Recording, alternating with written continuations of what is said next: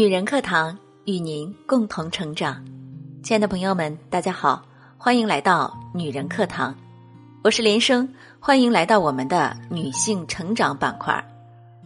今天和大家分享的文章来自作者 Chris K 书，题目叫做《太贵了，我买不起》，你说的话暴露了你的认知边界，我们一起来听。之前推送过一篇文章，讲的是几个年轻姑娘年入百万的故事。绝大多数读者特别认真的写下了自己的感悟，无论是主动调整心态，还是借鉴赚钱技能，全都是正能量满满。而有个关注我没几天的读者留了这么一条：别老认为读者都是需要你们教育的穷人，好吗？大家都有独立思考的大脑。哪个需要你们整天制造焦虑、煽动不安呢？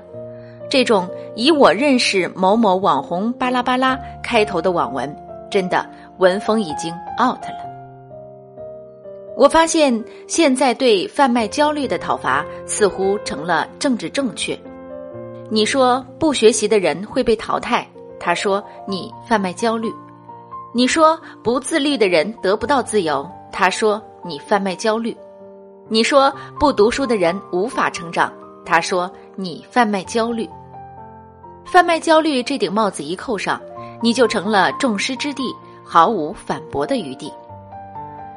熟悉我的读者应该知道，我对于所有代词都持开放态度，真理越辩越明嘛。我的留言回复如下：焦虑不是别人制造的，你如果保持独立思考，就不会被文章制造焦虑。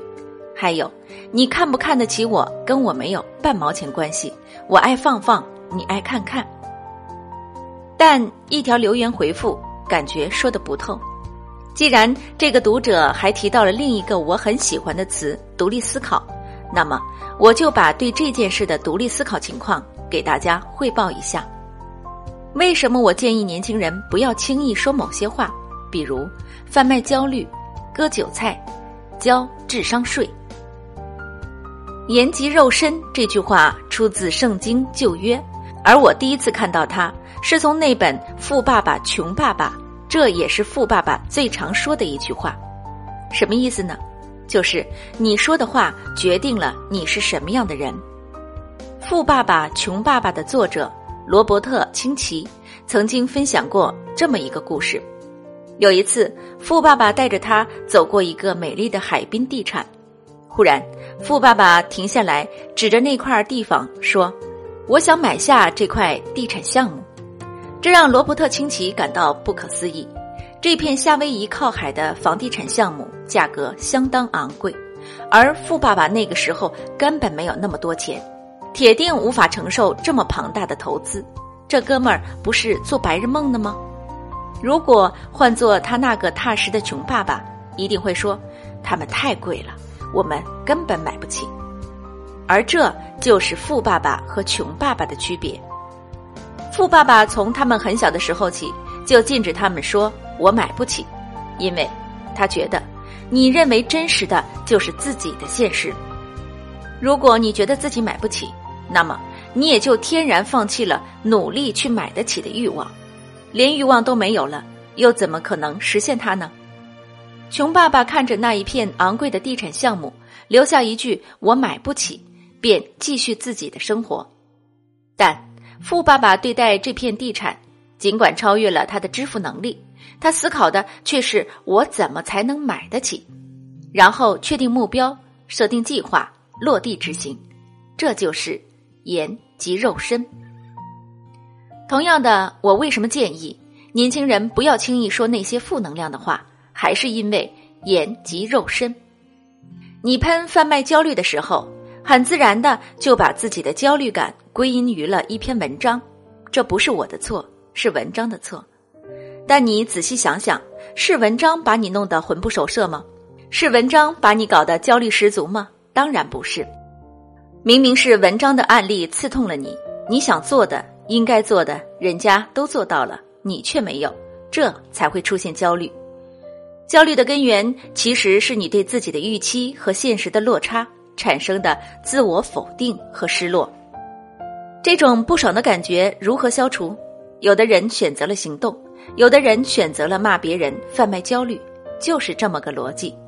所以我敢打赌，这位留言的读者一定没有像文章中的那些女孩子们一样年入百万，因为在他们的认知里，年入百万根本就是天方夜谭，就是别人歪歪出来的，就是他自己无处安放的焦虑。同学，醒醒吧！如果年入百万就是在贩卖焦虑，那么你让那些早已经年入百万、年入千万、身家上亿的人情何以堪？贫穷限制了你的想象力，而你说的话限制了你的思维和行动的边界。这个读者留言中提到了我很喜欢的词“独立思考”。人云亦云，乌合之众，独立思考，妥妥的精英。那么。独立思考到底是什么呢？张泉灵曾经说过，自己从央视主持人到创业做投资人，发生的最大变化就是从 yes but 变成了 yes and。他坦诚，在央视的时候，他接触的大多是顶尖的精英和主流价值观，这种精英氛围会让自己不自觉地建立起一座认知的围墙。当听到那些新事物、新观点、新思想时，他的第一反应就是用现有的认知来质疑一件事：他说的对吗？这人靠谱吗？这不是骗子吗？也就是 yes，but。但是，当他从央视跳出来，开始不断的接触各种新兴项目时，他发现这个时代变化太快了，已经无法解释很多东西。所以，他对于新事物的反应开始从质疑变成了试图理解，绝不用一味的质疑来阻碍自己对于新事物的深入理解。同样的，对于那些负能量的词，一旦讲出口，也会天然的给自己树立一道认知的屏障，一味质疑而拒绝探求它的本质。比如，有些人说那些为知识付费的人都是在交智商税，但你问他，那这门知识你了解吗？你要比那位卖知识的老师更专业吗？你的智商要高很多吗？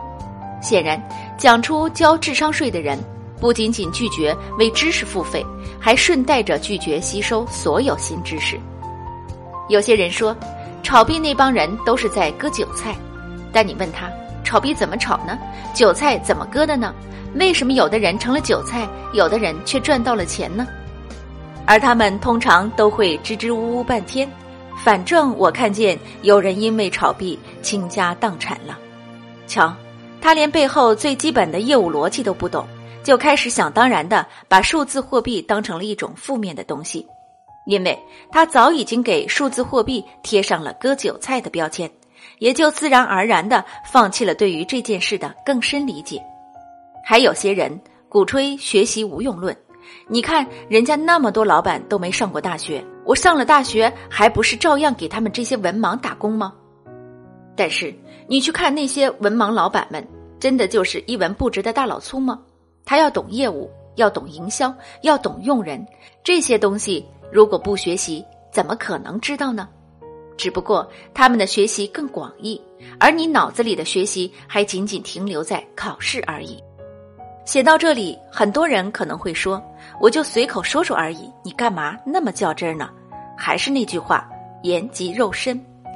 从自我感知和外界感知两方面来说，你随口说出的话真的不是小事。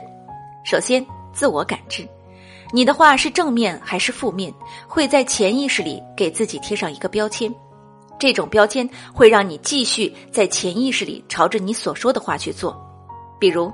你说我根本赚不到那么多钱，于是你心安理得的接受了没钱的事实。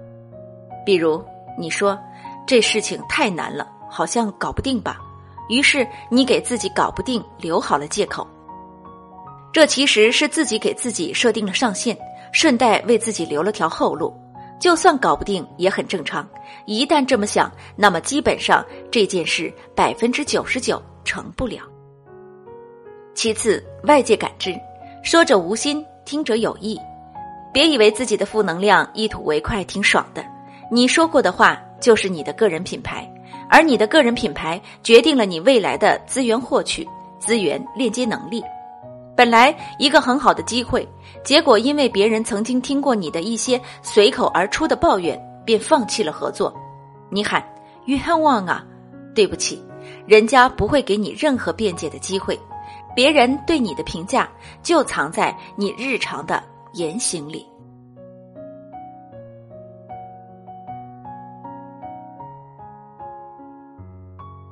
好了，今天的节目就是这样了，感谢您的聆听，我是主播连生。如果你喜欢我的声音，喜欢我们的节目，请记得在文末给我们点赞或留言。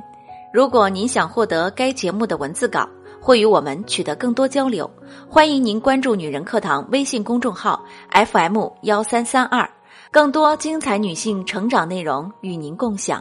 我们下期再见。